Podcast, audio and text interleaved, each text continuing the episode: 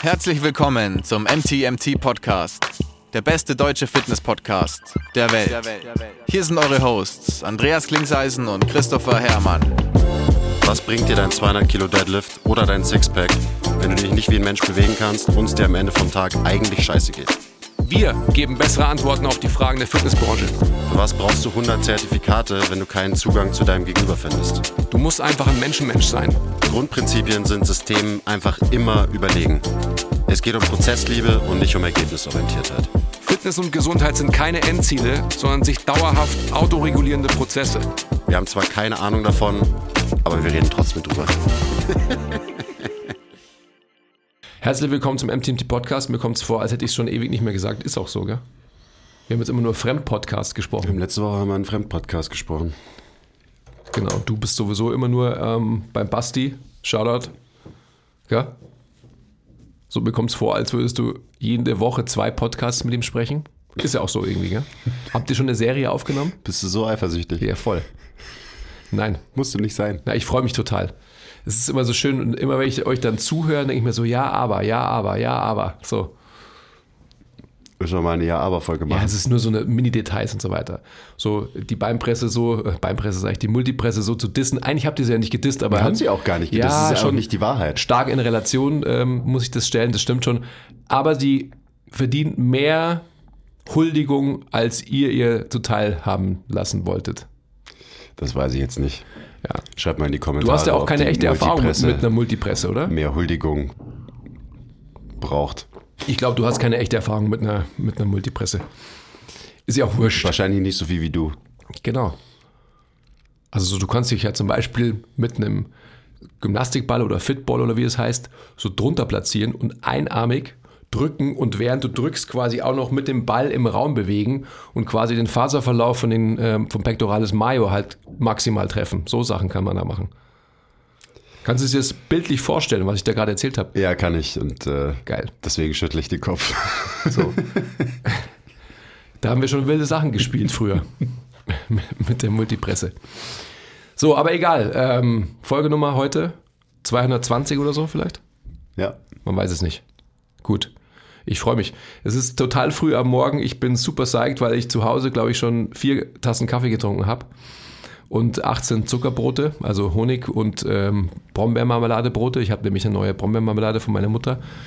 Vielleicht spreche ich deswegen auch so schnell. Ähm, deswegen trinke ich jetzt nur Wasser. Und du, eine Ka ähm, Bei mir ist eher das Gegenteil der Fall, du trinkst eine Kanne Kaffee, um ähm, um klarzukommen jetzt halbwegs mit Ja. dir im Podcast hier. die Geschwindigkeit aufzunehmen. Ja, über was sprechen wir heute? Ähm, wir sprechen erstmal über unseren Sponsor. Shoutout an Löwenanteil. Mhm. Mit dem Code MTMT10 kriegt ihr, wie ihr wisst, 10% auf alles.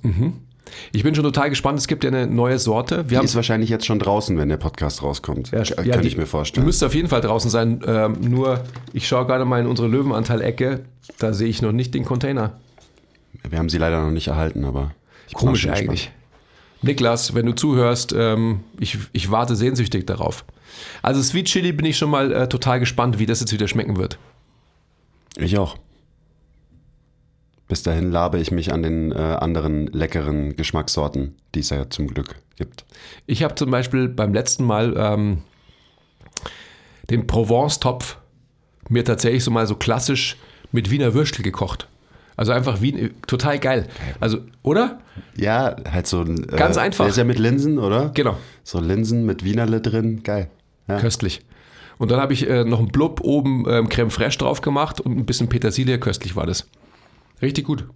Also einfach so nur, dass ihr ähm, einfach mal so ein bisschen Varianz in die Flavors auch bringt und so weiter. Schaut Max Wenninger, der früher nicht kochen konnte, sondern quasi halt sich diverse Lebensmittel gekauft hat und die hintereinander gegessen hat, anstatt sich zum Beispiel einen Salat rauszumachen. Also er hat sich halt einen Büffelmozzarella gekauft und Tomaten gekauft und Karotten gekauft oder halt sonst irgendwas, wo man sich vielleicht dann einen Salat macht, aber er hat sich Sachen halt hintereinander gegessen. So.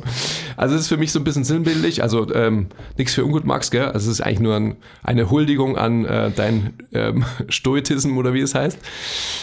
Aber wenn man halt mal hergeht und sich ein bisschen Gedanken macht, dann kann man halt ähm, mit Löwenanteil auch wirklich halt Sachen machen, die nicht nur das Glas darstellt, sondern einfach mal ein bisschen nachdenken. Ich meine, über Eier haben wir eh schon so viel gesprochen.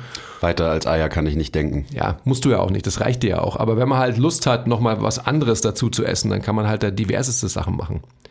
Also so zum Beispiel noch eine Sache, was ich auch gemacht habe. Ich habe beim letzten Mal mir, mir so eine, wie so eine Thali-Platte gemacht. Das heißt, ich habe mir einen Reis gekocht und habe mir, ähm, ich hatte glaube ich, ähm, eben Provence, ich hatte Kichererbsen, Kürbis und ich hatte dann noch äh, die African Bowl und habe mir halt wie so beim, beim Inder so kleine Schälchen gemacht mit den Flavors. Hatte dann noch mir selbst so Pickles gemacht zu Hause, also Kohlrabi und äh, Karotten gepickelt und halt Reis dazu. Und dann hatte ich halt noch so, ähm, also für mich passt nicht so ganz dazu, aber halt Senf, weil Senf geht halt immer so, finde ich. Senf passt doch zu allem. Genau. Und das hat dann so gegessen. Also es war, war köstlich. Nur, dass man halt mal ein bisschen ähm, flexibler ist und ein bisschen kreativ auch mit diesem Produkt umgeht. Weil da kann man so viel mehr machen, als einfach nur das Glas aufmachen, drei Minuten in die Mikrowelle und dann einfach aus dem Glas löffeln. Es geht auch ein bisschen schöner. Ja, wenn man will. Ich bin eher Team Aufwärmen und Essen. Und noch zwei Eier reintun. Was ja auch schon sehr kreativ ist, wie ich finde. Für dich schon, ja. Und ähm, ja. Ich fühle mich dann schon so auch als Chefkoch eigentlich, wenn ich das mache. Also lass uns das so ein bisschen pushen, weil wir sind ja immer noch am MTMT-Flavor dran. Das wäre ja schon eine geile Sache, wenn wir das irgendwann mal hinbrächten. Gut, und jetzt zu deinem Thema. Das ist ähm, gar nicht mein Thema. Du hast das Thema eigentlich aufgebracht. Tatsächlich. Du tust immer so rum und fragst dann immer, was machen wir heute nochmal? Dabei hat er eigentlich gestern beschlossen, dass wir heute darüber reden, wie wir lernen. Naja, eigentlich kam das, äh, das stimmt ja nicht ganz. So, du hast mich irgendwie, oder ich habe irgendwas erzählt von meinem Abendablauf oder so, glaube ich. Du hast deine Abendlernroutine, hast du nämlich erzählt, und dann hast, hast du gesagt, so, da könnte, das könnte man auch mal im Podcast thematisieren. Und das habe ich mir schon ähm, länger gedacht und es wurde sich auch schon ein paar Mal gewünscht, so von Leuten, dass wir erzählen, wie wir, wie wir uns selbst fortbilden in diesem ganzen tollen Thema von Fitness, Training, Coaching und Bewegung. Und du kannst ja vielleicht einfach mal starten und deine Abendlernroutine teilen Ja, mache ich gerne. mit uns allen. Ich würde gerne, also so Lernroutine, so sehe ich es ja gar nicht. Es ist auf alle Fälle eine Routine. Ich, ich, in der du auch lernst. ja, das stimmt schon. Ich stoße mich aber gerade so ein bisschen per se, also das mag, oder das ist, das ist wahrscheinlich mein Ego, also sehr sicherlich mein Ego. So, mir geht es, glaube ich, gar nicht per se ums Lernen, sondern es ist einfach so, ich will das. Also es ist äh, für mich nicht Mittel zum Zweck, damit ich dann mehr weiß, sondern die Sachen interessieren mich so, dass ich, und vielleicht ist es das Gleiche, Ja, Aber- die interessiert dich so, dass du mehr drüber wissen willst. Genau. Also ich will, ich habe, ähm, also mir geht es nicht darum, irgendwie Sachen zu wissen, um sie zu wissen, sondern mir geht es darum, Sachen zu verstehen und dann mich als Mensch irgendwie zu bereichern. Und deswegen ist es so, dass meine ähm, Routine am Abend eben so aussieht, dass von den Buckets her sie erstmal so aufgemacht wird, dass ich auf alle Fälle ähm, unterschiedliche Dinge konsumiere. Also sprich, ich lese, ich lese mindestens ein Buch, meistens zwei, manchmal sogar drei, so parallel. Was liest denn gerade? Ich lese gerade den Selbstentwickler. Das ist ein sehr verhaltenstherapeutisches Buch, ähm, was ich eigentlich immer so ein bisschen belächle. Aber die Verhaltenstherapie hat natürlich große Möglichkeiten für uns alle, einfach um Routinen zu verändern und so weiter. Ja, das ist ja klar. Ich habe ja nie gesagt, dass die, dass die schlecht ist. Du, du kommst schon immer wie so ein Verhaltenstherapie, hey, darüber hier. Ja, nicht, das stimmt nicht. Aber So ein bisschen. ja, also Also, Wenn- es wenn's nicht die- stimmt vielleicht nicht, aber ich glaube, dass du so rüberkommst. Ähm, Ich komme so rüber wahrscheinlich, aber da, da werde ich nicht Oder, richtig verstanden. Es ist so einfach, dass ähm, wenn es darum geht, sich selbst als, als Mensch zu verstehen, da muss man einfach tiefer schauen als nur zur Verhaltenstherapie. Also du hast ähm, ein Muster X und willst es nicht, dann kriegst du eine verhaltenstherapeutische Maßnahme, um das Muster zu überwinden. Und das ist halt, da ist die Begrenzung, die Limitierung der Verhaltenstherapie. Da muss man tiefer graben. Die ja auch die Begrenzung unserer Fitnessbranche eigentlich. Absolut, Teilweise. natürlich. Okay, das Fass machen wir jetzt nicht auf, wir reden über was anderes heute. Genau. Das heißt, also ich bin kein Hater von Verhaltenstherapie, aber sie hat einfach ihre Grenzen, wie alles, logischerweise. Das heißt, man braucht auf jeden Fall immer die, die Kombination aus äh, Tiefenanalyse und Verhaltenstherapie, meiner Meinung nach. Wenn man das überhaupt will, also wenn man da überhaupt hingehen möchte, wo es weh tut. Aber dieses Buch ist ein sehr verhaltenstherapeutisches, was ähm, vielen Menschen sicherlich irgendwie eine ganz gute Guidance geben kann. Da geht es viel um ähm, Visualisierungstechniken, um, wenn man so will, im weitesten Sinne Law of Attraction. Also so was du on a regular basis machst und wiederholst und sonst sowas, das wird ein Teil von dir, wenn man so möchte. Also schon auch so ein bisschen ähm, quantenphysisch. Es ist sehr oberflächlich geschrieben, also es ist ein easy read, total easy. Ich glaube, man könnte es wahrscheinlich sogar, ähm, ja, wenn man ähm, fleißig irgendwie daran sitzt und nicht müde Augen kriegt, wie ich, an einem Wochenende durchlesen. Das ist das, was ich gerade lese. Das, ähm, ich korrigiere es auch, weil tatsächlich recht viele Rechtschreibfehler drin sind. Ich weiß gar nicht, ob ähm, tatsächlich wirklich, ob der Mensch, Shoutout Jens, ob der das ähm, irgendwie Korrektur hat lesen lassen, ob der einen Lektor hatte, weiß ich nicht. Also scheint mir nicht so. Ist auch egal. Also ist auf alle Fälle ein Buch, das ähm, lese ich gerade. Dann lese ich gerade wieder quer Antifragilität. Habe mir da einfach so ein paar Kapitel wieder rausgepickt, die ich ähm, nochmal lesen möchte, die ich nochmal vertiefen möchte. So. Wie pickst du dir die Kapitel raus? Also hast du die beim ersten Mal lesen irgendwie so markiert, dass ja. du weißt, okay, das sind die wichtigen? Und ich die anderen immer, liest du gar nicht mehr, die anderen Kapitel, oder? Ich habe immer, also ich habe immer einen Marker und Markersachen an und ich habe auch Post-its, äh, wo ich die Bücher versehe. Das ist dann am, am Ende, wenn man so will, vielleicht so ein bisschen nerdig, und eigentlich bin ich ja gar nicht so, aber diese Facette ist da ausgeprägt, weil ich halt einfach in der Vergangenheit gesehen habe, kann ich mir schon merken, ich merke mir eh alles und ich merke mir sehr, sehr viel. Aber es gibt einfach so Dinge, die ich dann wortwörtlich rezitieren können möchte. Und dementsprechend brauche ich das, dass ich einfach das schnell finden kann, was ich finden will. Und dann ist es so, dass ich ähm, jetzt gerade bei Antifragilität versuche, Kontext zu verarbeiten für mich, der eigentlich so nichts mit dem zu tun hat, was, was wir so machen. Also ich versuche so andere Kontexte, weil ich auch ein Buch über Geld auch noch lese und mir eher so die, diese ganzen wirtschaftlichen Zusammenhänge nochmal irgendwie herhole von Antifragilität. Es geht ja auch sehr, sehr viel um so wirtschaftliches Zeugs. Genau. Also das ist so ein Bucket, den ich auf jeden Fall immer ähm, aufmache, dass ich dass ich ein bisschen lese und dass auch das Lesen mich so zentriert. Und du liest an einem Abend dann ja auch wirklich aus mehreren Büchern, nicht nur aus einem. Ja. Also auch in der kurzen, wir reden ja nicht von, du liest drei Stunden, oder? Es ist meistens so, dass ich, also ich kann es gar nicht sagen, man, man, man liest ja auch mal schneller und mal weniger schnell, je nachdem, wie intensiv das ist, was man liest. Aber ich denke so, dass ich ähm, in Summe wahrscheinlich so 40, 45 Minuten lese. So in etwa. Genau. Davor, bevor ich lese, ist äh, mein erster Entertainment Bucket aufgemacht. Da sitze ich da mit meiner Bowl, äh, wo allerlei Sachen reingeschmissen sind, also irgendeine ähm, Joghurt, Sahne, sonst irgendwas Basis, äh, in die etwas Schoko- oder Vanille-Eiweißpulver eingerührt wird. Dazu noch diverse andere Sachen geschmissen werden, wie Smarties oder ähm, gecrunchte Schokolade oder sonst sowas. Also halt eine, eine geile Nachspeisenbowl halt. Mit der sitze ich dann auf dem Bauch im Bett und dann schaue ich mir auch da wieder zwei Sachen an. Ähm, viele Sportvideos, also von Sportarten. Jetzt ist ja die NFL gerade zu Ende gegangen, aber ähm, tatsächlich schaue ich so ein bisschen NBA, aber nicht viel. Ich irgendwie so bin, bin nicht mehr down so seit zwei, drei Jahren irgendwie. Kann ich verstehen. Sehr. Ja. Ist, warum auch immer, also langweilt mich gerade eher. Ja, Playoffs kann man da wieder ein bisschen gucken. Playoffs kann man schauen, aber ich schaue halt ähm, Boxen, also ich schaue viel um, um diverse Kämpfer, die mich interessieren.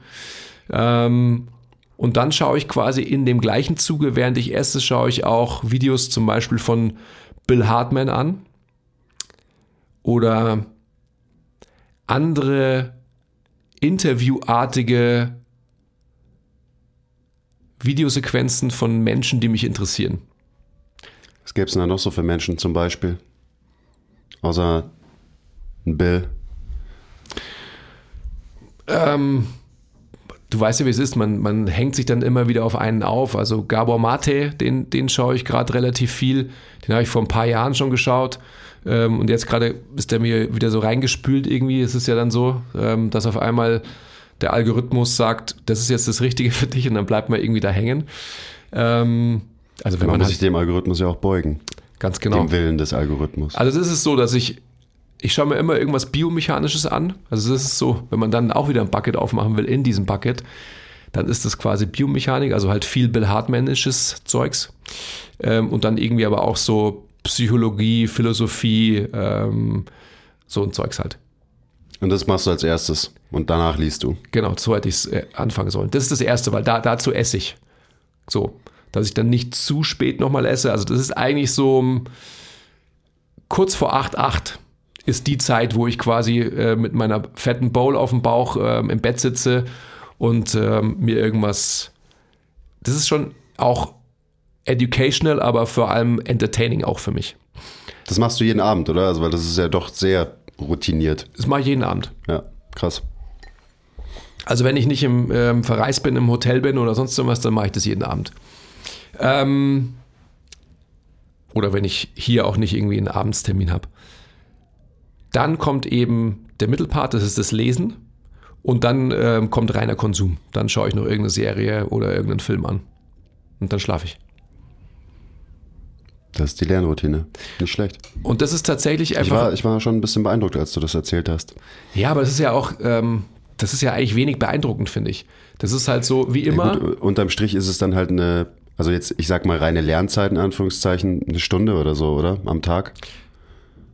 ja, Also wenn du sagst 45 Minuten lesen und du guckst irgendwie vielleicht noch ein, zwei Videos von Bill an, dann kommt das wahrscheinlich ungefähr auf eine Stunde. Ich würde ich würd wahrscheinlich mal sagen, im Schnitt 70 Minuten so. Weil es so ist, dass ich teilweise das ist schon viel. Also ich meine, wer kann von sich sagen, dass er sich jeden Tag 70 Minuten Zeit nimmt für seine äh, Fortbildung? Also ich, ich finde es viel, weil ich das nicht schaffe. Gut, ich habe eine ganz andere Routine als du, aber ja. ja. Weiß ich jetzt nicht. Also für mich ist es halt, deswegen habe ich mich vorhin so an dem Wort Lernen irgendwie gestoßen, weil Lernen hat immer so, Ja, Lernen ist vielleicht auch, zu- bei mir Lernen zu negativ ja so, konnotiert. Weiß ich nicht, du lernst für eine Schulaufgabe, also Ja. du lernst quasi ein Thema und vielleicht ist Fortbilden einfach besser. Oder Ja, was auch immer. Also ist ja auch wurscht, ihr wisst schon, ihr wisst ja, worum es geht. es ist auch wurscht, aber ähm, es ist trotzdem dann. Aber es ist was anderes als halt Sachen au auswendig lernen Absolut. und so runterbüffeln, Absolut. wie man das in der Schule gemacht hat. Und das ist ja Definitiv. auch ein großer Punkt. Das, also, ich lerne ja auch nicht so. Bei mir ist halt einfach so, dass, ähm, also deswegen, welches Wort auch immer jetzt final benutzt wird, sei mal dahingestellt. Aber bei mir ist einfach so, dass mir macht das halt Spaß. Also ich muss mich nicht dazu zwingen.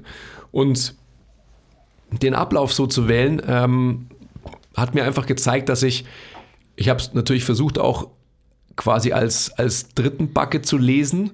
Und dann habe ich aber gesehen, dass ich einfach nicht mehr konzentriert bin, weil ich dann einfach schon zu müde bin und ähm, im Bett immer tiefer sinke. Ja, ich habe teilweise dann quasi gelesen und habe nicht im Bett gelesen, sondern äh, bin ins Wohnzimmer gegangen, habe da gelesen, bin dann zurück ins Bett, um schlafen zu gehen.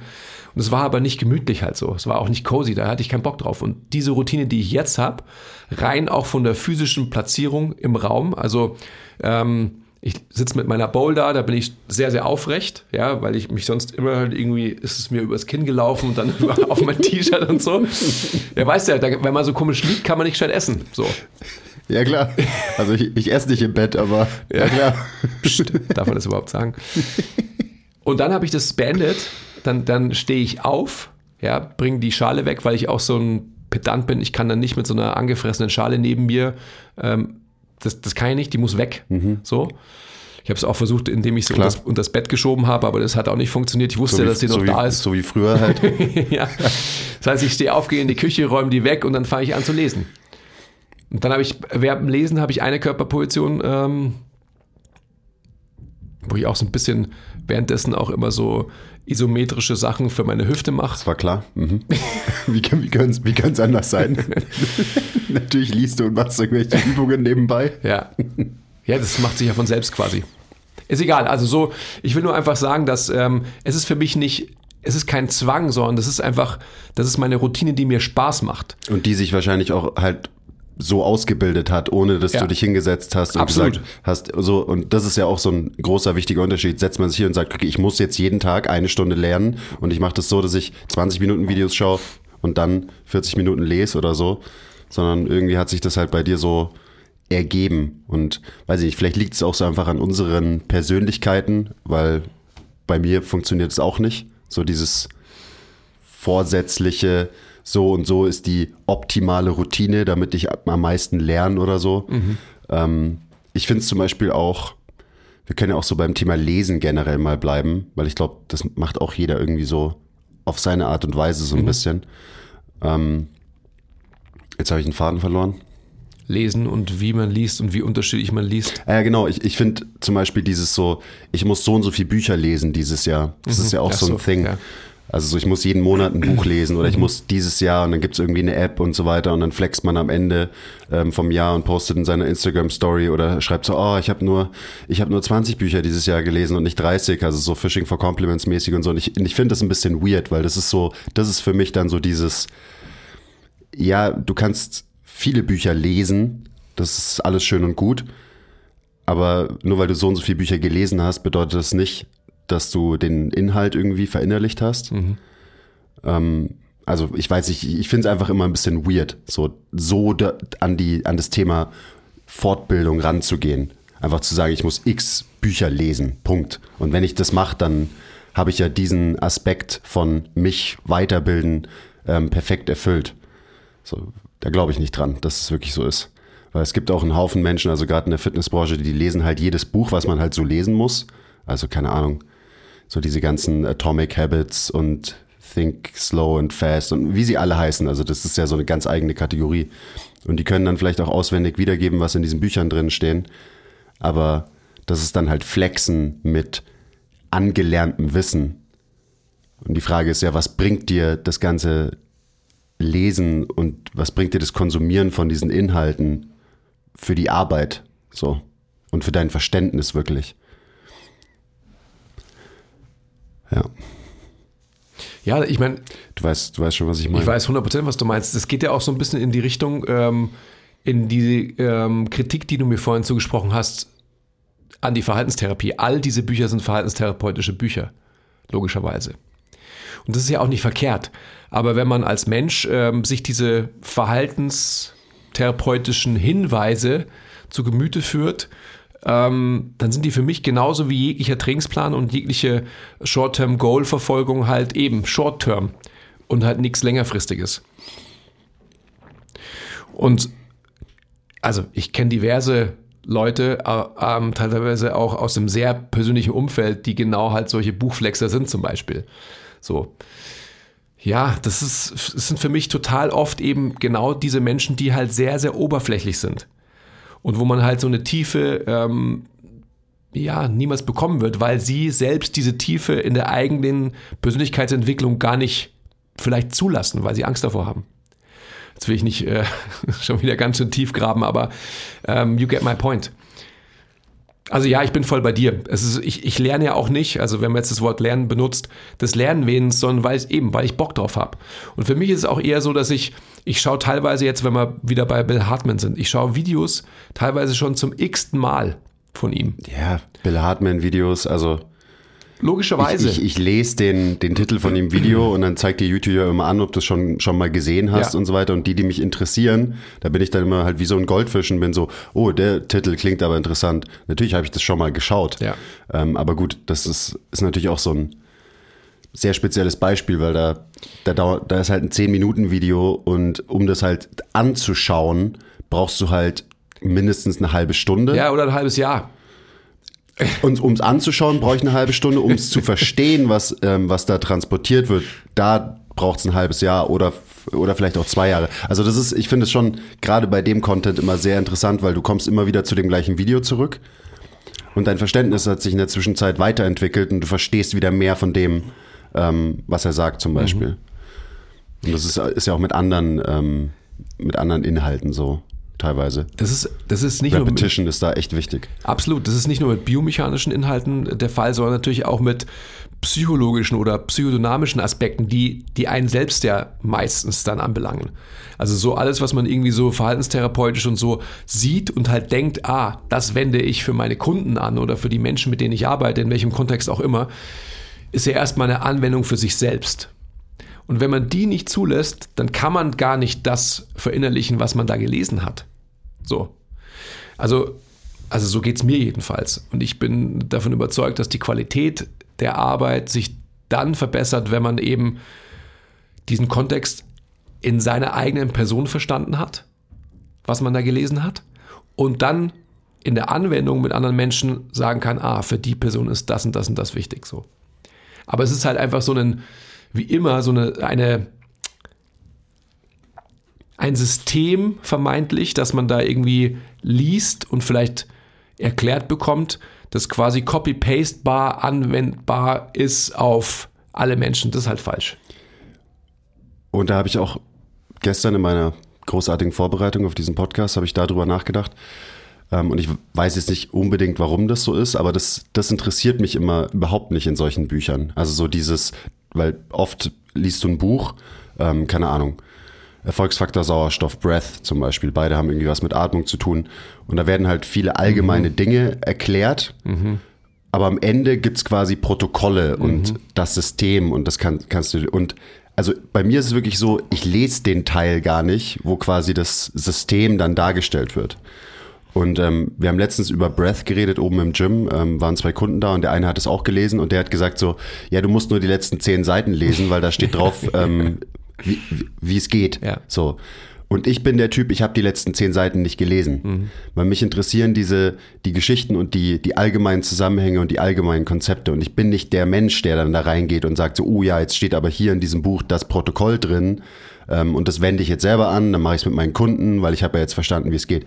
So, also ich finde irgendwie so dieses, das große Ganze verstehen, finde ich viel, viel spannender. Also deswegen finde ich auch so ein Buch wie zum Beispiel Antifragilität so interessant, weil es halt einfach um extrem komplexe globale Zusammenhänge geht und weil es halt auch rauszoomt aus dieser Fitness- und Bewegungsecke, du aber trotzdem die ganze Zeit Parallelen siehst ähm, zu dem, was, was du selber machst. Mhm. Also eben, da wird über irgendein wirtschaftliches Thema geredet oder da kommt ein Beispiel aus dieser Welt ähm, und du bist so, fuck, das ist ähm, in der Fitnessbranche genauso auf seine Art und Weise. Mhm. Und zum Beispiel auch so mein, Du kannst ja auch schon mal überlegen, ob du da, ob du irgendwie ein Lieblingsbuch oder Lieblingsbücher hast, also die dir einfach für dein allgemeines Verständnis. Rambo so, 1 und Rambo 2. War klar. Ja. Ähm, am meisten weitergeholfen haben. Ähm, für mich ist es, ja, stimmt schon, gell? Mhm. Äh, für mich ist es Sapiens, so, und das hat absolut nichts mit Fitness zu tun. Ähm, aber ich habe kein anderes Buch gelesen, wo ich so ein gutes allgemeines Verständnis für Menschen mhm. gelernt habe und mhm. verstanden habe weil du halt verstehst, wo wir herkommen und so und warum wir uns so entwickelt haben, wie wir uns entwickelt haben. Ähm, und das ist für mich immer viel wertvoller.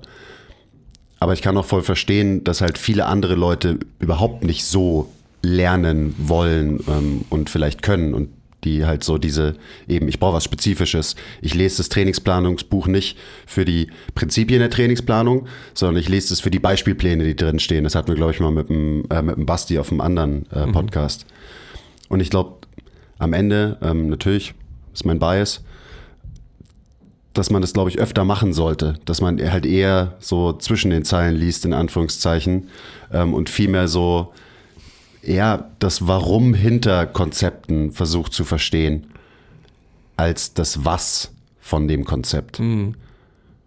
Ich denke, dass beide Wege nach Rom führen, bis zu einem gewissen Punkt. Ich denke, dass auf alle Fälle das Warum oder zwischen den Zeilen, also die Grundlage, halt viel mehr Möglichkeiten und wahrscheinlich auch ein viel schnelleres Vorankommen in the long run bedeutet.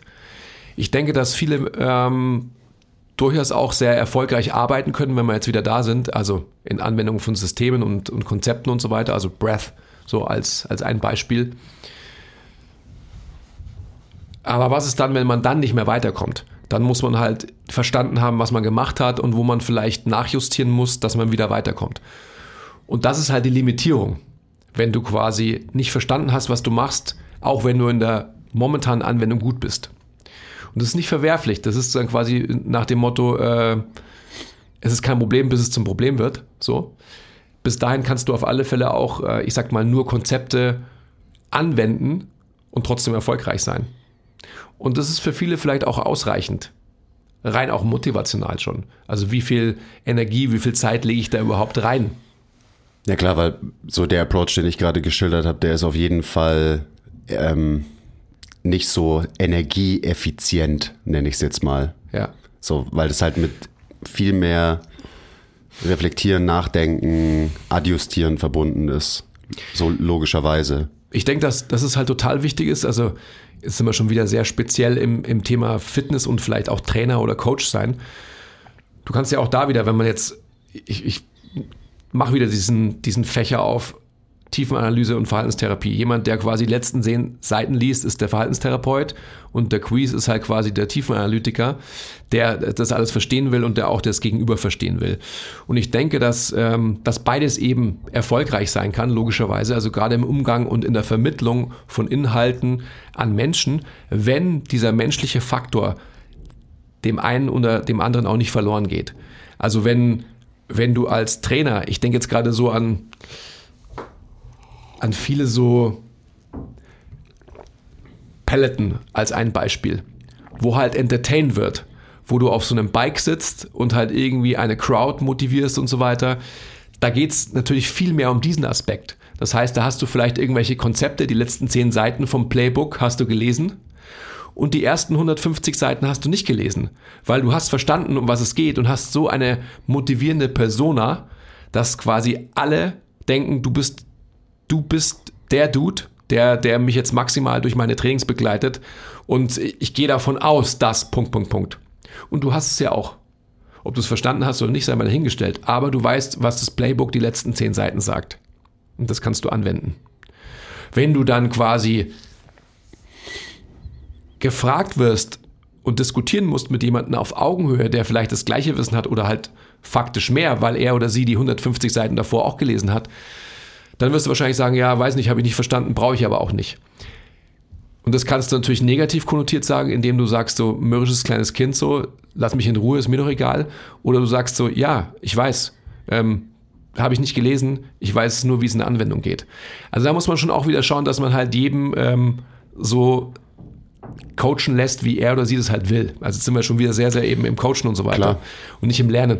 Ich glaube, das ist beides eben. Aber das, ähm, das hängt ja, es hängt halt eng eng zusammen, logischerweise. Ja, ja und nein. Also es gibt einfach viele, die ich auch kennengelernt habe, die, die immer nur die letzten zehn Seiten gelesen haben. So. Und ähm, du weißt ja, was ich für eine Meinung habe, als Coach oder als Dienstleister musst du halt Menschenmensch sein. Und Menschenmensch sein ist halt eine ganz andere Grundlage. Wenn du Menschenmensch bist, dann wirst du alles Konzeptionelle halt dazu addieren können zu deiner Person als Menschenmensch.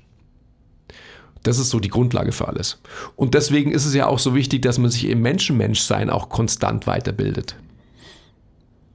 Oh ja. Da können wir vielleicht später noch drüber reden, wie man, wie man das überhaupt macht, ob das überhaupt geht und so. Aber ich finde so dieses, eben, weil Lesen ist ja irgendwie so ein, so ein großes Thema, ähm, wenn es um Fortbildung geht. Und es ist schon wichtig, dass man halt die Motivation auch hinter Lernen, Fortbilden bei sich selber öfter mal hinterfragt.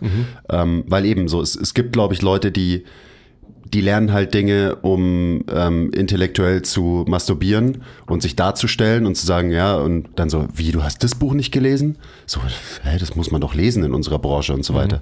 Also auch so, es ist voll okay, wenn du halt einfach auch ein, ähm, ein Buch hast und du merkst nach ein paar Seiten so, ich fühle das hier nicht. So, dann, Absolut. dann leg's wieder weg. Und jetzt haben wir gerade von den letzten Seiten geredet und ich habe so die Erfahrung gemacht, dass, dass viele Bücher extrem frontloaded sind. Ähm, also dass eigentlich das Wichtige schon auf den ersten paar Seiten draufsteht. Also weil oft handelt ja so ein Buch, keine Ahnung, Start with Why, von irgendwie einem Konzept, das jetzt gar nicht so kompliziert äh, ist. So, das kannst du relativ schnell irgendwie auf den Punkt äh, bringen und erklären. Trotzdem gibt's ein Buch, was halt x Seiten hat und du fragst dich so, okay, was steht hier eigentlich drin? Das heißt, ähm, also ich lese auch nicht jedes Buch zu Ende, so. Ich fühle diese Verpflichtung nicht mehr, weil es viele Bücher gibt, so, da ist halt einfach die, die Kernmessage relativ am Anfang und danach wird halt oft noch rumgelabert und es werden viele Beispiele geliefert und das ist, ist ja auch nicht falsch, so, das kann man lesen, aber äh, ich finde es halt langweilig und ich bin so, okay, ich habe das, ich habe es verstanden, worum es hier geht, ähm, on to the next one so ungefähr. Das ist, also zum Beispiel Antifragil ist für mich schon so ein Buch, wo du einfach im ersten Viertel verstehst, worum es geht. Mhm. Und wo ich die letzten drei Viertel mir so gedacht habe, so, ja, festigt irgendwie das Verständnis für die Sache, aber hätte ich mir eigentlich auch sparen können. Also mhm. es bringt mir jetzt nicht wirklich mehr, weil eigentlich geht es hauptsächlich darum, finde ich, dass du das Konzept der Antifragilität verstehst. Und das könntest du theoretisch wahrscheinlich ähm, auf fünf bis zehn Seiten oder so, könntest mhm. du das verstehen. Mhm. Also es ist eben so dieses, ja, wie viele Bücher hast du gelesen und hast du das gelesen? Hey, ähm, es gibt vielleicht einfach Bücher, die sind halt nicht für dich. Ähm, du lernst vielleicht anders. Und wie gesagt, oft ist es so, steht halt auch viel Fluff in diesen Büchern, so einfach Stuff, der, der eigentlich überflüssig ist am Ende. Und wo man schon auch so manchmal das Gefühl hat, dass die Autoren halt einfach nur noch Sachen geschrieben haben, um Seiten zu füllen am Ende. Gerade in diesem Bereich, also so in diesem ähm, wie heißt denn das, Personal Development, keine Ahnung. Also ja. diese ganzen, wo ich ja. vorhin schon ein paar Beispiele genannt habe, irgendwelche Atomic Habits und so weiter und so weiter. Und auch so Atomic Habits zum Beispiel, so ja, es ist ein super Buch, aber mir hat es jetzt auch nicht wirklich was gebracht. Außer, dass ich, während ich es gelesen habe, halt extra motiviert war, Sachen zu verändern. Ähm, aber weil ich halt nicht der Typ bin, habe ich halt nicht eins zu eins das Playbook aus diesem Buch angewendet. Ähm, mir war das zu playbookig zum mhm. Beispiel mir war das nicht allgemein genug. So. Mich hätte das Warum dahinter noch viel mehr ja, ähm, interessiert. Aber dann sind wir wieder als die bei, Taktiken. Dann sind wir wieder bei der, bei der Schere. Verhaltenstherapie, Tiefenanalyse. Ja. So, also das ist ja, kann man sicherlich auch andere ähm, Scheren aufmachen und Begrifflichkeiten benutzen. Ja, also bei Antifragilität ist ein äh, total gutes Beispiel dafür. Also ich, ich glaube schon, dass, dass wir vielleicht da halt einen sehr, sehr guten Zugang haben, weil wir das per se schon durch unsere Inhalte vielleicht mehr verstehen als andere und dementsprechend halt schon einen sehr, sehr guten Zugang zu dieser Thematik an sich haben, dass wir uns das vorstellen können, was das bedeutet. Also gerade auch ähm, vom biologischen Aspekt her, aber auch von dem übergeordneten Aspekt des, des Lernens oder was ist Bewegung oder was ist Haltung, also alle Konzepte, die wir ohnehin in unserem Mentorship lernen und so weiter. Ja, also alle Modelle, die wir da ähm, lernen und alle Grundprinzipien, die haben ja schon, die sind ja schon sehr, sehr eng verknüpft auch mit dem Gedanken der Antifragilität. Genau. Ja. Und ich meine, wir haben jetzt über solche, diesen Typ ähm, von Literatur geredet. Was ist denn so mit wirklich Fachliteratur? Also dem richtigen nerdigen Stuff. Liest du da auch noch was? So in die Richtung inzwischen oder? Nein. Also ich habe ähm, ich meine, früher hast du wahrscheinlich halt jeden äh, Zaziorski und äh, Sif und wie sie alle heißen gelesen, den es halt so gibt. Mhm. Ich habe tatsächlich, ähm, wann war das? Was ist jetzt? Ende letzten Jahres mich ein bisschen mehr mit Krebs beschäftigt und habe da einfach ähm, Fachliteratur gelesen. Also so über, über die Entstehung, über den Stoffwechsel und so weiter und so fort. Uff. Ja, also rein, rein in dem Kontext Longevity und rein in dem Kontext auch von Fasten und was man da halt quasi alles äh, macht und ausprobiert und weiß oder halt äh, pseudowissenschaftlich weiß und so weiter. Und da habe ich einfach, bin ich ein bisschen mehr eingetaucht. Also über den Stoffwechsel der, der Krebszelle und, und alle, all solche Sachen halt so, weil es mich interessiert hat. Und ähm, das ist so, das liegt vor mir, aber das habe ich noch nicht aufgemacht, weil ich noch nicht bereit bin dafür. Ist so ein bisschen das Herz und so ähm, grundsätzlich das kardiovaskuläre System. Das würde ich auch gerne besser verstehen. Ja. Das ist übrigens auch so, wenn man in diesem Bereich arbeitet, so, dann ist ja der Anlass, dass man sich ständig weiterbildet, ultimativ gegeben. Also alleine, weil du jetzt gesagt hast, so, ja, ähm, eben, es gibt so viele Themen und wir wissen alle so wenig und wir arbeiten mit dem komplexesten System, das es gibt, dem Menschen, mhm.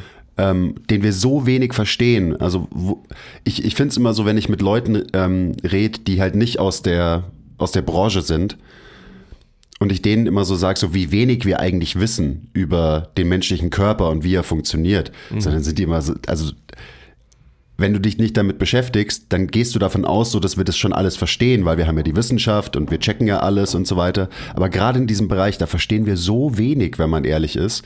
Und es ist für mich auch so, ähm, dann geht's gar nicht ohne ständiges Fortbilden, ständiges Weiterlernen wollen, damit du halt dieses, was am Ende immer unverständlich bleiben wird, dieses super komplexe System Mensch, aber damit du es immer wenigstens ein bisschen besser verstehst, so geht ja gar nicht anders, als dass du halt nie irgendwie aufhören kannst zu lernen. Und das ist so, je tiefer du reintauchst, desto mehr denkst du, du kratzt nur an der Oberfläche und so weiter. Aber das ist, das ist echt krass, weil ich meine, ich verliere mich so krass in, in Bewegung und Biomechanik und klammer aber halt einfach Themen aus. So, und mhm. das ist mir vollkommen bewusst, dass ich die ausklammer. Also eben, kardiovaskuläres System ist mein Wissensstand wirklich lächerlich. Mhm. So. Aber ich will mich halt auch auf ein Thema konzentrieren, weil ich da halt Bock drauf habe. Also das ist auch keine aktive Entscheidung, sondern das ist halt das, was mich interessiert, was mir leicht fällt, das zu studieren, weil ich halt Bock drauf habe. Da muss man auch gar nicht von leicht, das ist einfach so. Du hast Bock drauf und deswegen passiert es halt. Ich glaube, das ist halt einfach, es gibt, also nicht glaube, das ist, das ist so, wenn man wirklich gut wird in was, bin ich fest davon überzeugt, dann kommt es zu einem. Und dann, dann gibt es halt Abschnitte im Leben, wo, wo sowas passiert. Und die Grundlage, darüber haben wir noch gar nicht gesprochen, ist tatsächlich halt so, warum machst du es überhaupt? Also was ist dein übergeordnetes Ziel? Warum willst du dich fortbilden? Warum willst du lernen? Warum willst du was studieren? So. Also fragst du jetzt mich oder? Ich frage alle. So. Oder alle, okay, alle. Kleiner Break. Wenn euch gefällt, was wir machen und ihr uns unterstützen wollt, zeigt uns ein bisschen Liebe, gebt uns Feedback, teilt die Folge, supportet uns auf Patreon. Den Link findet ihr in der Beschreibung. Und jetzt geht's weiter mit der Folge. Und das ist ja eigentlich. Ja, aber ich, also ich habe es ja gerade versucht zu sagen. Genau, du hast so. es gerade beantwortet. Es, will, es will, passiert, weil du intrinsisch motiviert bist. Und weil, ich es halt verstehen will. Ja, und, und weil du, du willst besser es verstehen. Genau, will. du willst verstehen und du hast einfach eine, einen großen internen Treiber, ja, der ist sicherlich egoistisch, aber natürlich auch altruistisch. So, die Kombination, die wir alle haben sollten, was Motivation anbelangt. Und ähm, das ist ja bei, bei mir auch so. Und ich denke, dass man, das ist das Problem, in diesen ganzen verhaltenstherapeutischen ähm, Strukturen, meiner Meinung nach, das ist ja nur meine bescheidene persönliche Meinung, wenn man sagt so, okay, ich habe noch diesen Bucket und diesen Bucket und diesen Bucket, aus dem ich auch studieren muss, dann ist es schon zum Scheitern verurteilt. Weil mhm. wenn Themen von, also Mensch-Mensch sein oder sonst irgendwas, wenn du dir die aufmachst und du geißelst dich daraus zu schöpfen und zu lernen, dann wird es nicht funktionieren, weil dann ist es genau in der Situation so, dann sitzt du am Abend da mit einem Buch über Menschenmensch sein und liest es und schläfst nach drei Seiten ein, weil du nicht motiviert für das Thema bist. Das muss also zu dir kommen und es muss quasi zum richtigen Zeitpunkt in deinem Leben einfach kommen und dann umarmst du es und dann lernst du halt in diesem Bereich. Das bringt mich jetzt auch so ein bisschen auf das Thema Studien zum Beispiel, also so dieses Du musst, und ich habe ich hab da mal einen Post drüber gemacht, so niemand muss Studien lesen zum Beispiel, aber es kommt vielleicht so rüber, wenn man sich irgendwie auf Instagram bewegt und äh, so in dieser nerdigeren ähm, Science-based äh, Abteilung von Fitness und so weiter. So oder so und das ist, das denke ich mir nicht aus. So, das habe ich schon von vielen Leuten gehört, die quasi mhm. Druck verspüren. So, ich muss doch Studien lesen so damit, um mich fortzubilden und so weiter. Und also einen Scheiß musst du. Du musst keine einzige Studie lesen. Du kannst wahrscheinlich höchst, also höchstwahrscheinlich kannst du gar keine Studie lesen. Ja, ist so. Ja. Ähm, und, und ich verstehe es auch einfach nicht. Also es geht nicht in mein Hirn rein, weil eben, und ich frage mich immer so, was ist denn mit der Fachliteratur, Leute? So, also da sind die letzten 20 Seiten sind Studien zitiert, auf denen das gesamte Buch aufbaut. Mhm. Aber da hat sich jemand die Arbeit gemacht, diese ganzen, diese ganze Evidenz zu sammeln und runterzubrechen und so aufzuschreiben, dass es, dass man es verstehen kann, weil Studien ähm, versteht man oft nicht, wenn man sie liest. Ähm, und warum sollte ich das nicht nutzen? Es ist in einen Kontext gerückt worden. Das genau, ist ja es ist in einen Kontext gerückt worden. Es gibt Bilder dazu. Also es ist halt einfach so, es ist viel, viel leichter, diese teilweise schwere wissenschaftliche Kost zu verdauen, ähm, wenn es halt vorverdaut wurde mhm. von jemandem. Und deswegen, also deswegen verstehe ich Studienlesen schon gleich dreimal nicht. Dann kommt noch dazu, was es gab letztens die Studie, dass äh, was 85 Prozent der 20 am meist zitierten ähm, Studien in Strength and Conditioning Game statistische Fehler haben. So, also das kommt auch noch dazu. Das kann man mal mitbedenken, wenn man irgendwie denkt, so ich muss Studien lesen und so weiter. Und das ist für mich auch wieder extrem viel ähm, intellektuelles Masturbieren einfach. So, oh, ich habe die Studie gelesen und so weiter. Und ich, ich habe, ich lese auch Studien, by the way. So, ich hatte eine Zeit, da habe ich äh, jeden Tag eine Studie gelesen, so während Corona. Ähm, ich lese immer noch ab und zu welche, wenn es halt welche sind, wo ich denke, so, okay, das kann mir wirklich was bringen. Ähm, aber Realität ist, es ist sehr, sehr selten der Fall, dass ich eine Studie gelesen habe und danach irgendwie wirklich irgendwas besser verstanden habe. Mhm. Ähm, und ich glaube, das ist auch so ein bisschen das Problem, dass man Studien sehr, sehr leicht nutzen kann, um seinen Bias zu bestätigen im Lernen. Und das ist auch ein, das, also da bin ich gestern drauf gekommen, so eine Frage, die man sich stellen muss, ist, willst du wirklich was Neues lernen und dich fortbilden, also deinen aktuellen Wissensstand erweitern um X? Ist es wirklich deine Intention? Oder ist deine Intention, dass du deine Glaubenssätze einfach nur bestätigst mit der Information, die du konsumierst? Und da ist natürlich Instagram das beste Beispiel dafür. Ähm, aber eben, du kannst auch die Bücher und die Studi äh, Studien lesen, die deine Glaubenssätze immer wieder nur bestätigen. Aber das hat halt nichts mit Weiterentwicklung zu tun, wenn du das so machst. Und eben, das für mich ist es wieder die Frage nach der, warum willst du dich überhaupt fortbilden natürlich? Also so, willst du das wirklich, mhm. um ähm, Toni Bimseisen zu zitieren? Das ist schon, ähm, das ist schon ein wichtiges Thema, weil ich glaube, ähm, viele Leute könnten besser vorankommen in ihrem Verständnis, gerade wenn sie dieses von extern kommende, ähm, ich muss doch XY lesen, ich muss doch X, so und so Informationen ähm, konsumieren, wenn sie das über Bord werfen und halt einfach das finden, was worauf sie halt Bock haben. Weil dann, dann, ist es auch nicht mehr so anstrengend, weißt du, dann ist es nicht so, oh, ich muss mich jetzt hinsetzen mhm. und muss diese Studie lesen und so, sondern dann hast du halt Bock drauf. Ich freue mich auf, ich liebe Sonntage weil ich da Zeit habe und mhm. Kapazitäten habe und mich hinsetze und eben studiere. Also vielleicht ist Studieren auch besser als Lernen, mhm. weil für mich ist es das irgendwie.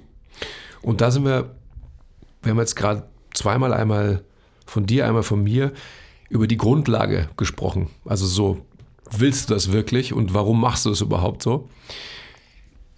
Die intensivste Zeit, nicht unbedingt die faktisch längste Zeit meines Studierens ist der Austausch mit anderen Menschen und das Ergründen meiner Motivationen. Also wenn ich quasi mein ähm, jetzt vor kurzem nach Frankfurt gefahren bin in so einem Hardcore-Trip, dann habe ich dann quasi sechs Stunden Coaching-Gespräch mit einem meiner Coaches. Das sind dann sechs Stunden, die mir aber letztendlich so viel Aufschluss und Motivation geben für die nächsten 100 Stunden meines Studierens und meiner Entwicklung. Studieren ist ja auch sich selbst entwickeln. Mhm. So zu wissen, äh, was sind die wichtigen Schritte weiter in meinem Leben und so. Also worauf ich hinaus will, ist die, die Grundlage des Lernens und des Studierens ist auf alle Fälle immer das sich beschäftigen mit der eigenen Motivation. Studieren ist sich selbst entwickeln, ja. Das, das bringt es auf den Punkt am Ende. Genau so ist es. Und deswegen ist es ja auch so wichtig, dass man eben Bereiche entwickelt, die, die man wirklich entwickeln will. Weil wenn man, ich wiederhole mich, ich habe es gerade schon gesagt, wenn man Bereiche entwickelt, weil man denkt, man müsste sie entwickeln, dann wird man sie nicht entwickeln. Ja, oder man verrennt sich dann halt in irgendwelche Dinge und ähm, ist sich selbst nicht mehr treu am Ende des Tages, was einen dann, glaube ich, auch nicht so wirklich zufrieden Und dann sind macht. wir wieder bei einem Punkt so, ähm, und dazu gibt es auch ein Produkt, Leute. Es gibt ein individuelles Mentoring mit mir, wo man eben genau das herausarbeitet. Die eigenen Werte, die eigene Motivation, warum mache ich das überhaupt alles, was ich mache, die eigene Geschichte zu entwickeln. Es ist eine sehr intensive Arbeit, die ich immer und immer und immer wieder selbst vollziehe mit mir, die wir teamintern total oft machen und die einfach die Grundlage unseres Seins darstellt. Also so die Frage, was der Quiz gerade gesagt hat, willst du das wirklich? So, die stelle ich so oft und die muss man sich auch einfach stellen und sich trauen, diese Frage zu stellen und dann einfach konsequent Ableitungen finden dafür.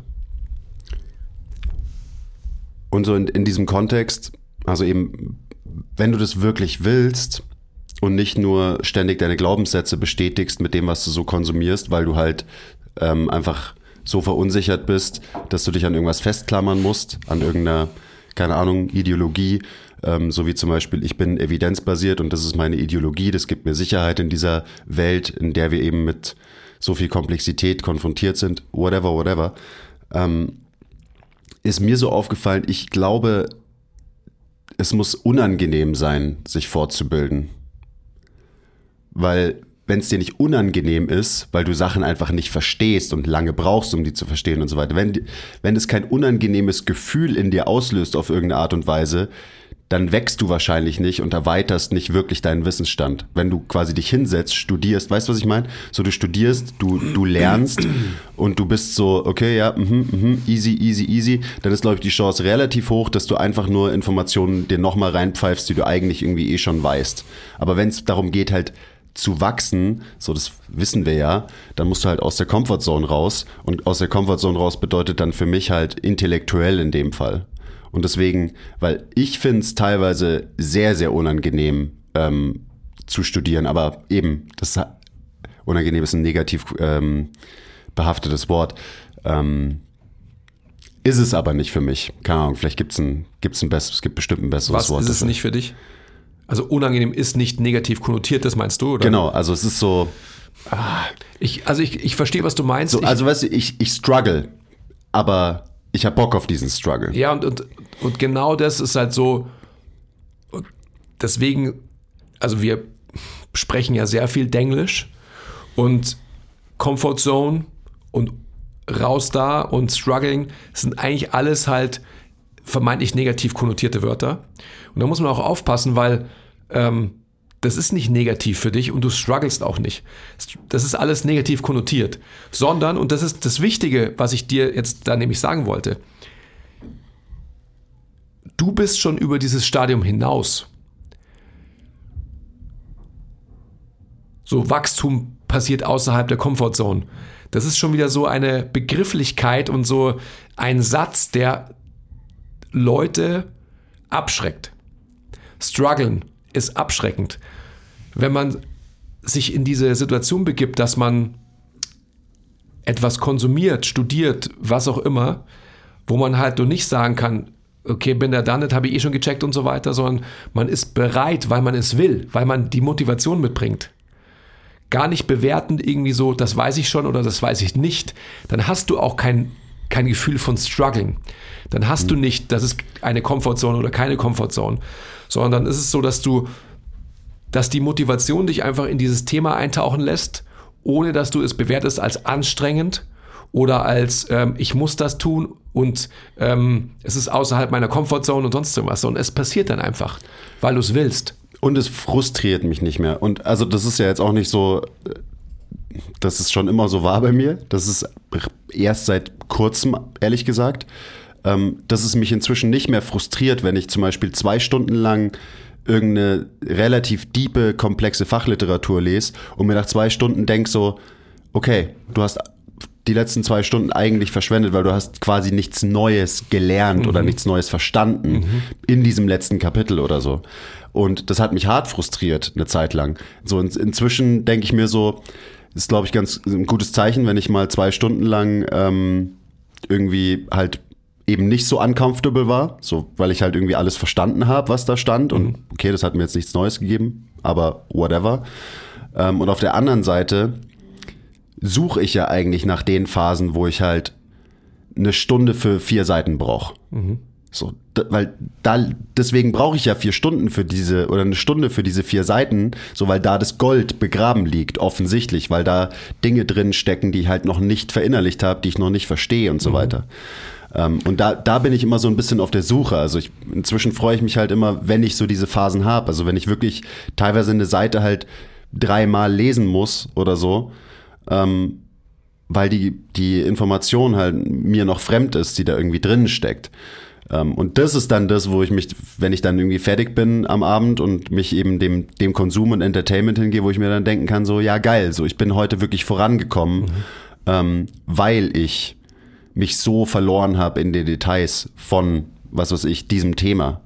Und weil du auch so, weil einfach nur Sachen lesen, so, who cares? Also auch wieder, vielleicht bin es nur ich, der so funktioniert, aber wenn ich einfach nur was lese, dann bleibt sowieso nichts bei mir hängen. So, ich muss es halt studieren. Ich muss mich da mit meinem Textmarker hinsetzen. Ich muss mir Sachen rausschreiben und so weiter.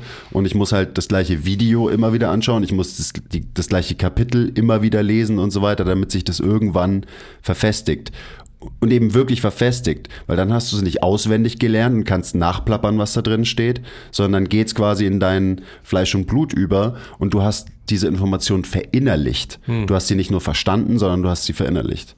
Und das ist so, da, danach jage ich eigentlich die ganze Zeit, wenn ich versuche, mich fortzubilden. Das ist ja auch, also auch danach jagst du, ja, verstehe ich auch. Aber das jagt dich, wenn, wenn überhaupt. Ja, true. Ja. Wie oft ist es so, dass wir uns unterhalten und auf einmal ein Geistesblitz kommt und auf einmal werden so ganz, ganz übergeordnete Zusammenhänge klar. Weil es dich gejagt hat, weil es zu dir gekommen ist. Hm. Nicht, weil du gesagt hast, ich muss das jetzt als finales Ergebnis erreichen, sondern weil der Prozess es ergeben hat, dass man auf einmal sagt, boah, krass, kriege ich gleich Gänsehaut auf dem rechten Arm, weil, also so, es gibt ja so diverse Beispiele, die ich jetzt da aufzählen könnte, die immer wieder passieren. Weil wir da, glaube ich, auch halt sehr gleich denken. Also es ist immer so, keine Ahnung, am Montag hatten wir wieder so einen Moment im, im Skill-Meeting. Ja. So, ich weiß genau, was du meinst. Und das also, sind dann einfach solche Dinge, das ist auch so, das muss passieren. Und ich meine, ähm, vielleicht liegt es auch an meinem Lebensalter, dass ich das quasi jetzt irgendwie so rückblickend ähm, betrachten kann und sicherlich in meiner Vergangenheit auch jagen wollte und halt das und das und das und das gemacht habe, um zu. Und die Zusammenhänge mir halt Jahre später erst wirklich klar waren, zum Beispiel. Und ich, das ist, glaube ich, irgendwie ganz normal. So. Und ähm, auf alle Fälle quasi auch einen, eine ein Hinweis und ähm, was, was ich allen mitgeben würde, das passiert eh von selbst, wenn man es wirklich will. Es jagt mich, mich und ich nicht es. Ja. Oh mein Gott. Ja, es ist so. Ich glaube, wenn man so, also, wenn man jetzt wieder reinzoomt und äh, Biomechanik sich anschaut, dann kann man relative Bewegungen verstehen. So. Aber wie ist es eingebettet in einen wirklichen Lebenskontext? Also man kann theoretisch, ist jetzt ein Beispiel, das ich jetzt gerade bringe, relative Bewegungen verstehen. Ähm, aber was passiert mit diesem Verständnis? Also wie kann ich das umsetzen in meine Arbeit mit Menschen, so zum Beispiel? Was bedeutet Expansion, Kompression? Ähm, ja, ich habe das theoretisch verstanden, aber was, was bedeutet das dann überhaupt in Bewegung? Also so, wenn man sich dieses Konzept vor Augen hält und dann vielleicht auch mal verstanden hat und dann in Bewegung Expansion und Kompression sehen kann, dann hat man es verstanden. Also, oder annähernder verstanden. Und solche Dinge passieren dann einfach. Ich glaube, da braucht es einfach Zeit und wenn man da sich einen ultimativen Druck macht, dann ist man blockiert. Und dann fließt es ja auch so ganz global und allgemein in die Arbeit ein. Also genau. eben, das ist dann eher so ein Schleier, der sich über deine ganze Arbeit legt ja. und gibt dir nicht ein neues Tool für deinen Werkzeugkasten, was genau. ja auch immer diese Analogie ist, die mich so nervt in der, in der Fitnessbranche. So, mhm. ja, ähm, lest das Buch und dann hast du wieder das neue Tool und so weiter. So, ja, I don't care, wenn du Macht nicht weißt. TX? genau. Ja. Wenn du nicht weißt, warum und wie du diese Tools irgendwie einsetzt, dann ist das alles wurscht. Und eben das sind, das sind die Momente, ähm, das sind die Geistesblitze, wenn du eben diese, diese globalen Zusammenhänge irgendwie besser verstehst und so weiter. Und es ist aber auch so, es ist natürlich ein bisschen schwierig, weil das schon so, ich glaube, da braucht es ein bisschen ähm, Kreativität, Vorstellungskraft, ähm, dass du halt nicht so reingezoomt dich so mit diesen Themen beschäftigst, mhm. sondern das zulässt, dass es eben vielleicht öfter mal abstrakt und allgemein bleibt auch. Na, es, ist gar, es, ist für mich immer, es ist super schwierig, ihr merkt es ja auch, ähm, das irgendwie zu formulieren, so auch eben, weil es nicht so ist, so ja, ich habe diese Methode angewendet und das ist besser so. Nee, wenn, du, immer, wenn du immer reingezoomt bleibst, bleibst du bei den letzten zehn Seiten des Buchs. Und vielleicht hast du auch nicht mehr Kapazitäten, als immer reingezoomt zu bleiben weil du dich nicht mehr mit der Globalität der Sache beschäftigen willst. Aus Gründen X. Und by the way, reingezoomt sind Studien, einzelne Studien. Es gibt nichts reingezoomteres als das, weil natürlich extrem viele Faktoren ähm, versucht werden da, also dass man die ausklammert und so weiter. Man will alles standardisieren und so weiter. Ähm, und natürlich ist es wertvolles, kann das wertvolles Wissen sein, dieses reingezoomte. Aber alleine das muss einem irgendwie klar sein, dass halt ein, eine wissenschaftliche Studie oder ein Paper einfach reingezoomt ist. Punkt. So, das liegt in der Natur von diesem Medium. Ähm, aber wir müssen rauszoomen, um auch Dinge in die Anwendung zu bringen. Das ist super, super wichtig. Und ich, ich weiß nicht, ich, ich, ich funktioniere da einfach irgendwie so. Wie gesagt, wenn ich ein globales Konzept verstanden habe von einem Buch, dann finde ich es geil. Ähm, und dann lege ich es auch weg. Spare mir die letzten zehn Seiten. Oder vielleicht sogar die letzten 200 Seiten. Mhm. Und es ist, also ich, ich finde es immer wieder erstaunlich, und da habe ich vorhin schon kurz drüber geredet, wie, also ich habe das Gefühl, dass extrem wenig einfach sinnvolle Literatur gelesen wird in unserem Bereich. Und Fortbildung, also tiefes Lernen und Studieren, passiert halt nicht auf Instagram. Und es passiert auch nicht, indem du einen Podcast hörst. Es passiert nicht mal, indem du ein Buch liest, sondern es passiert, indem du über das nachdenkst, was du da gerade gelesen hast und so weiter. Ich habe ähm, gestern habe ich mir aufgeschrieben, so wie ist denn mein Lernprozess? Ich habe aufgeschrieben, ich, ich hole mir Inspiration von zum Beispiel Instagram und Podcast und wirklich nur Inspiration, weil das sind keine, das ist für mich kein Medium, wo ich direkt was lerne. Aber das triggert vielleicht mal einen Gedanken oder es triggert einfach so, uh, das ist interessant, das muss ich mir näher anschauen oder so. Aber das ist, das sind für mich Medien, die, eben, die für Inspiration sorgen. Ähm, lernen tue ich von Büchern und Videos in, in erster Linie.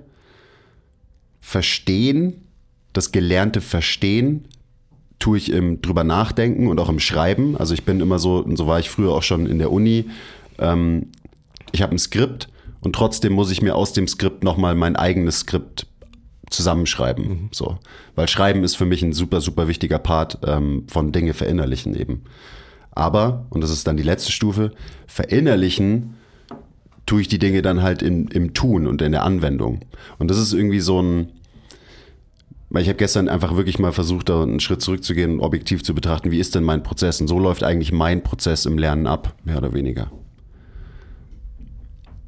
Und ich glaube, es ist auch wichtig, dass man diese Stufen irgendwie durchläuft. Also gerade so das dass man halt einfach nachdenkt über Sachen. Das ist so, das klingt jetzt blöd, aber ich weiß nicht, ob das wirklich jeder macht. Weil du kannst ein Buch lesen, ja, aber denkst du auch wirklich drüber nach, über das, was da drin steht. Jetzt hast du natürlich hier bei MTMT eine Kultur an proaktiven Denkern, so, die halt Bock haben, nachzudenken und sich auszutauschen über ihre Gedanken. So was hältst du von dem Gedanken und so weiter. Also das ist natürlich schon eine Grundlage, die wir hier haben, die vielleicht ähm, nicht jeder hat. Und dementsprechend hat sich das sicherlich bei dir auch etabliert. Also so, warum bist du hierher navigiert? Also das hat sich ja nicht nur hier ausgebildet, sondern diese ähm, Facette deines Seins hast du ja schon mitgebracht, sicherlich. So, die wurde dann noch mehr ausgelebt hier in dem Gefilde von MTMT. Ich glaube schon, dass dass man es schaffen kann. Also ich glaube schon, dass alle Menschen die Möglichkeit haben, sich damit zu beschäftigen, wenn sie sich nicht überfordern und wenn sie quasi wirklich Facetten ihres ähm, ja, Wissens ausbilden, die sie wirklich halt motivieren und interessieren. Und dann kannst du es natürlich auch. Dann hast du ja abgefahrene Nerds, die ähm, über Themen Bescheid wissen, wo ich dann immer wieder eben zum Beispiel, wenn ich auf Veranstaltungen bin und mich mit jungen Leuten unterhalte, die halt Themen mitbringen, wo ich immer denke, so hey, wo kommt das her und so weiter aber ist super interessant. Tell me more. Ich glaube, dass, dass wir auf alle Fälle in unserer Branche, wenn wir jetzt wieder auf die Fitnessbranche gehen, ähm, und natürlich auch in der Gesundheitsbranche, aber Fitnessbranche noch viel mehr, da wird natürlich nicht so viel gedacht, glaube ich. Also da ist es halt immer noch so, dass darüber nachgedacht wird, was halt vordergründig die Ziele sind. Und vordergründig sind halt immer noch die Ziele höher, schneller, weiter. Also stärker werden oder mehr Muskeln haben. Man postuliert auch natürlich, dass das ganz stark korreliert mit Gesundheit und bis zu einem gewissen Grad tut das das wahrscheinlich ja auch. Ja, ist ja nicht von der Hand zu weisen. Aber dann halt irgendwann auch nicht mehr. Und dann gibt es halt einfach viele andere Punkte, über die man nachdenken müsste. Also gerade eben wieder diese typischen Beispiele.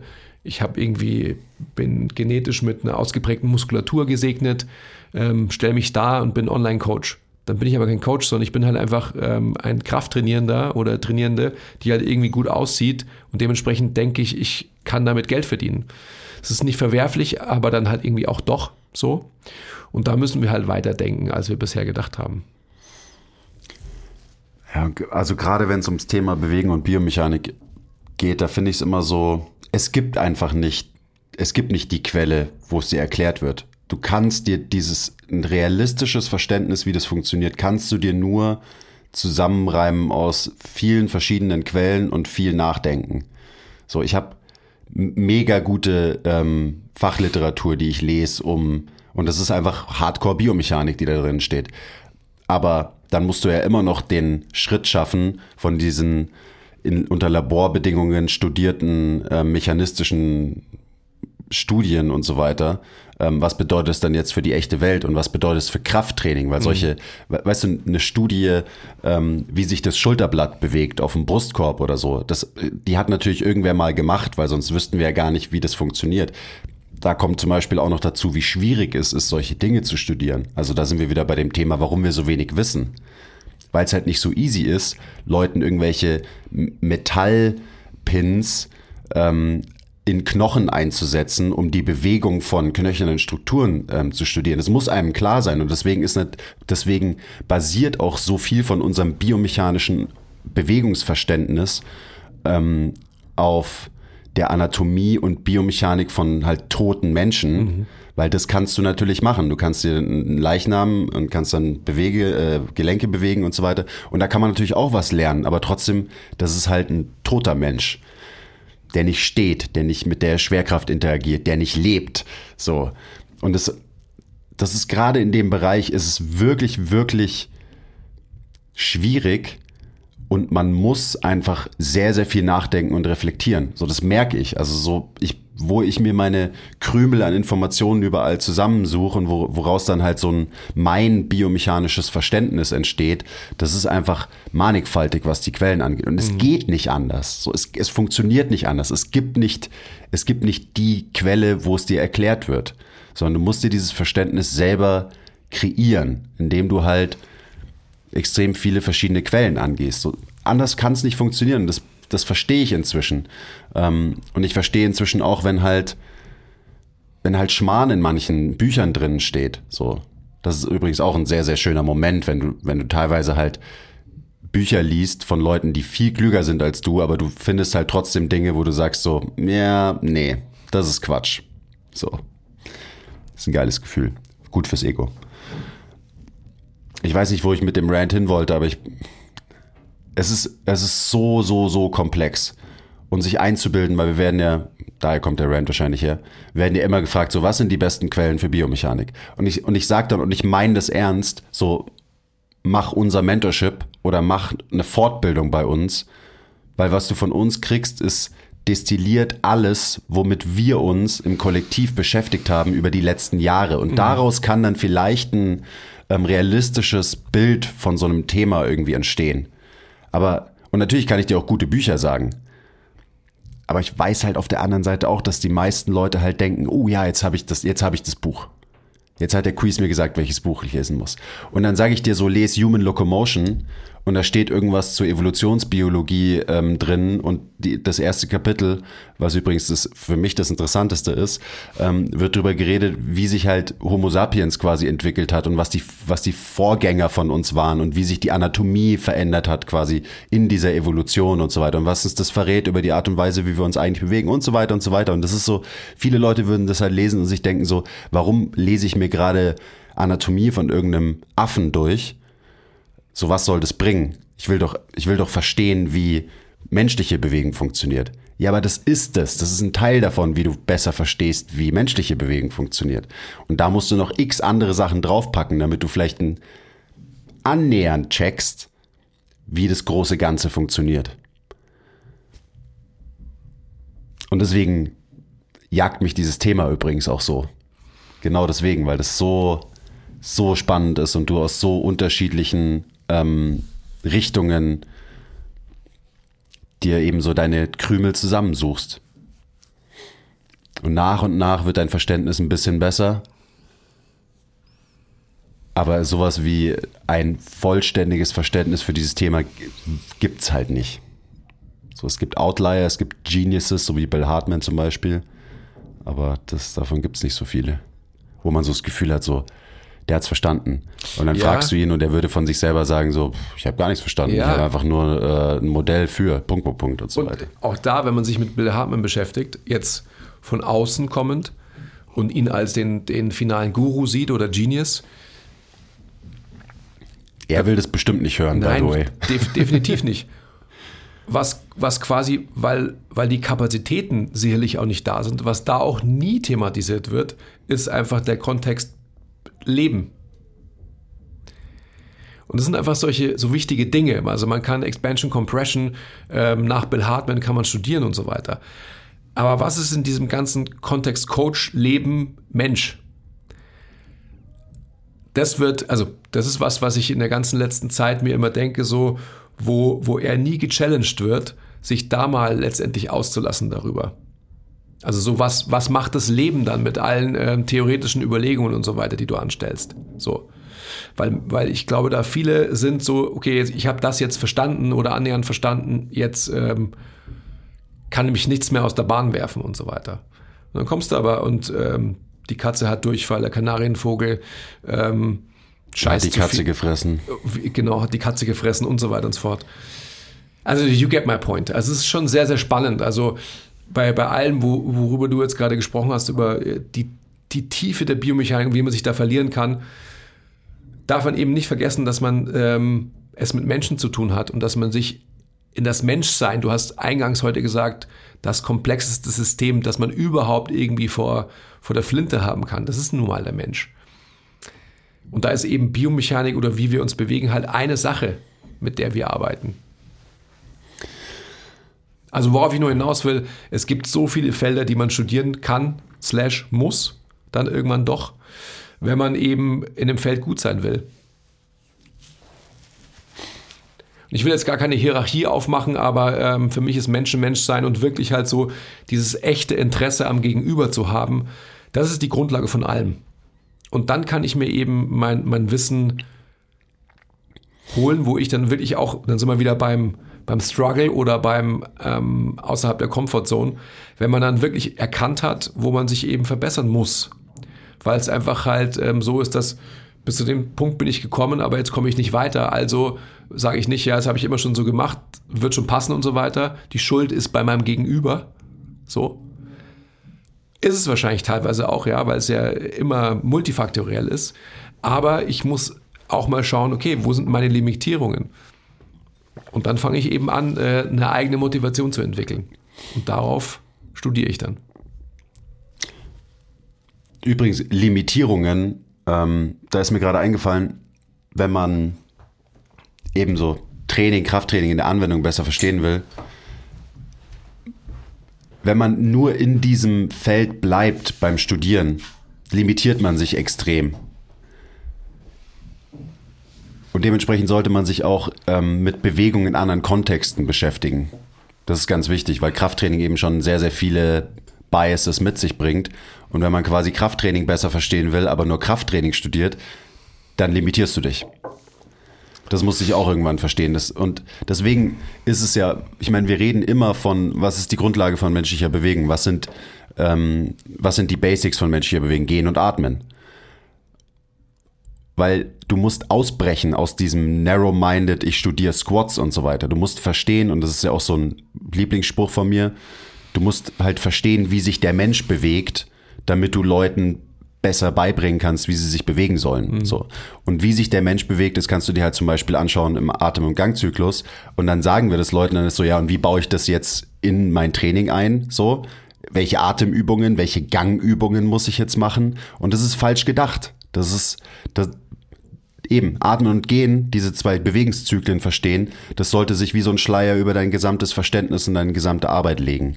Und da ist dann wieder eben, da ist Transferdenken gefragt, da ist Kreativdenken gefragt und so weiter und so weiter. Aber, aber das ist es für mich am Ende, weil ich verstehe, wie diese beiden Bewegungen funktionieren. So, ich verstehe das inzwischen relativ gut, aber das hat nicht zur Folge, dass ich jetzt mit allen Leuten irgendwie Atem- oder Gangtraining mache. So, das ist nicht der Punkt. Sondern du kriegst dadurch ein globales Verständnis dafür, wie sich unser System bewegt. Und zwar von einem Lebewesen, weil diese Bewegungen eben an lebenden Menschen studiert werden. Nicht so wie die funktionelle Anatomie in Anführungszeichen, ähm, die halt von äh, Kadaverstudien kommt, hauptsächlich. Was ja auch irgendwie klar ist, weil wenn du dann mal eine realistische Studie hast, eine anatomische, ähm, dann explodiert dir der Kopf, weil du halt sofort merkst so, ah okay, cool. Der Muskel ändert in jedem Gelenkswinkel seine Orientierung und äh, gerade war er noch ein ähm, Außenrotator, jetzt ist er auf einmal ein Innenrotator und so weiter. Ich komme gar nicht mehr klar. Aber auch das ist so wertvoll, wenn man sich dem bewusst wird wie limitiert wir da denken, was Anatomie angeht, wie wenig wir wirklich verstehen von Anatomie eines lebenden Menschen zum Beispiel. Aber Leute denken, also Leute maßen sich halt an, es verstanden zu haben, weil sie die sogenannte funktionelle Anatomie auswendig gelernt haben. Ja, es ist, also es interessiert mich auch alles nicht. So. Ist ja, ist ja auch langweilig. Ja. Ich weiß nicht, ich liebe es einfach. Das ist so. Das ist eine geile Aufgabe. Irgendwie auch. Hm, ja. Ja. Diesen ganzen Stuff besser zu verstehen. Und das, das war deswegen. Das, das meinte ich ja gar nicht. Sondern so dieses, mich interessiert nicht der, der potenzielle Konflikt, dass man Leute, also man muss schon ein bisschen auf die Kacke hauen, man muss Leute schon ein bisschen auch versuchen zu missionieren. Aber wenn eben Menschen ähm, starre Konstrukte als richtig erachten, naja, dann können sie es eh schon nicht gecheckt haben, weil nichts ist starr. Ja, fällt mir natürlich noch deutlich schwieriger als dir da zu sagen, interessiert mich nicht, ähm, weil es mich halt auch sehr frustriert teilweise, aber ähm, ja, ich arbeite dran und ich, ich werde auch, ich werde auch besser. Ich bin da auch schon besser geworden, was das angeht. Ähm, ja. Nichtsdestotrotz werde ich auf jeden Fall auch ähm, in, in meinem Dasein in der nahen Zukunft einige Dinge auch anprangern. So. Da freue ich mich schon drauf. Mhm. Und übrigens noch so ein, ähm, weil wir, wir haben gerade drüber geredet, über so, was sind die Limitierungen und dass wenn man Kraft, wenn man Krafttraining vielleicht besser machen will und Biomechanik und Bewegen besser verstehen will, dann sollte man auch Bewegung studieren by the way. Und das mache ich zum Beispiel auch viel. Also ich gucke mir halt einfach an, wie sich Menschen bewegen in verschiedenen sportlichen Kontexten zum Beispiel. So, ich hatte letztens eine, ähm, eine Parcoursphase, da habe ich, äh, da war mein Studium, dass ich mir abends zwei Stunden lang Parcours-Videos, Shoutout Storer, übrigens einer der besten äh, oder meiner Lieblings-YouTube-Channel, wo ich mir halt zwei Stunden Parcours-Videos angeschaut habe zum Beispiel. Oder deswegen liebe ich zum Beispiel auch MMA so, weil da halt so abgefahrene, weil du einfach menschliche Bewegung so in einem geilen Kontext beobachten kannst. So. Ähm, und ich bin da natürlich auch der Nerd, der sich irgendwie, der sich die Videos in Zeitlupe anschaut auf YouTube, was ja inzwischen geht. Super geil übrigens. Und das ist dann immer so, also einfach nur ein Beispiel, wenn du halt Bewegungsphänomene in der freien Wildbahn beobachten kannst, wie zum Beispiel den bösen Knievalgus. Und dann siehst du diesen Knievalgus, diese Bewegungsstrategie, aber in jeder Sportart die, die du siehst. Mhm. Überall siehst du das. Du müsstest wahrscheinlich sagen, in jeder Bewegung, dass man, dass man die Globalität, also das ist ja nicht nur Sportart, sondern in jeder Bewegung, in jeder Sportart. Genau, in jeder Bewegung, in jeder Sportart siehst du das. Und dann, wenn du das halt beobachtest, weil du mal rausgezoomt hast aus dem Gym, weil du einfach mal rausgegangen bist aus dem Gym, dann muss man sich die Frage stellen, so, wieso sagen wir im Gym eigentlich, dass das schlecht ist? Und das ist, ich meine, so ein klassisches Beispiel, aber das bringt es halt gut auf den Punkt. Mhm. So, warum passiert denn das da? Warum macht denn das jeder? Wenn es doch schlecht ist mhm. und so. Und dann kann man anfangen, sich mal sinnvolle Gedanken zu machen. Dann kann man anfangen, außerhalb von diesen engen Leitplanken des Krafttrainings über Dinge nachzudenken. Ja, absolut. Ich lache nur gerade, weil, ähm, naja, weil, also, wenn der Sprinter bessere Kniebeugen gemacht hätte, also sprich, wenn sein Knie nicht nach innen kollabiert wäre, dann wäre er noch schneller gelaufen. So. Also Klar. hier ähm, ähm, absolut guilty, weil genau diese Aussage habe ich getroffen, als der liebe Herr Gay in München ähm, trainiert hat und Kniebeugen gemacht hat, neben mir. Und seine Kniebeugen eben so aussahen, dass es erstens nur so Viertel, Half-Raps, Beugen waren, äh, mit absolutem Knievorschub und absoluten Kollabieren der Knie nach innen. Und ich habe gesagt, das kann nicht sein. Das ist ähm, gerade der mitschnellste Mann der Welt zu der Zeit und macht so schlechte Kniebeugen, weil ich gedacht habe, so, wenn er bessere Kniebeugen machen würde und habe dann gleich auch seinen Trainer gedisst, so, zu meinem Kollegen damals gesagt, so, kann nicht sein, dass der so einen schlechten Trainer hat. So, genau was du gerade sagst. So, 100% bestätigt. Ja. Mein Belief ist, keine Ahnung, wie lange das her ist. Genau so war's. Ja, man muss rauszoomen und sich anschauen, wie sich Menschen bewegen. Menschen, die sich nicht in diesem engen Konstrukt Gym bewegen. Ja. Und da kann man so viel lernen. Ich höre jetzt auf, ich gehe jetzt. Ähm, willst du noch was sagen? Äh, ich würde noch gerne sagen, dass unser äh, Termin für unser erstes äh, Seminar feststeht. 29. und 30. Juli. Samstag, Sonntag hier bei MTMT live vor Ort im Gym. Unser erstes Praxisseminar. Wir freuen uns schon sehr. Und eigentlich das Wichtigste, Samstagabend Boah. gehen wir mit allen Teilnehmern äh, essen, diskutieren, konsumieren und werden äh, eine sehr, sehr gute Zeit haben. Wir haben eine private Location, also wir gehen nicht in ein Restaurant, sondern wir haben eine private Location, wo wir becatert werden. Das wird, glaube ich, ziemlich schön. Freue ich mich schon drauf. Also sehr eigennützig, so, weil das wird halt einfach geil, so. Also Ja. ich freue mich aufs Essen, ich freue mich auf die Location, aber ich freue mich natürlich eben auch auf den Dialog, auf den Austausch. Das wird sehr, sehr gut. Ähm, das Ganze ist limitiert, also meldet euch an. Wer zuerst kommt, mal zuerst. Und ähm, ich glaube, das reicht als Plug hier passend zu dem Thema, wie lernt man.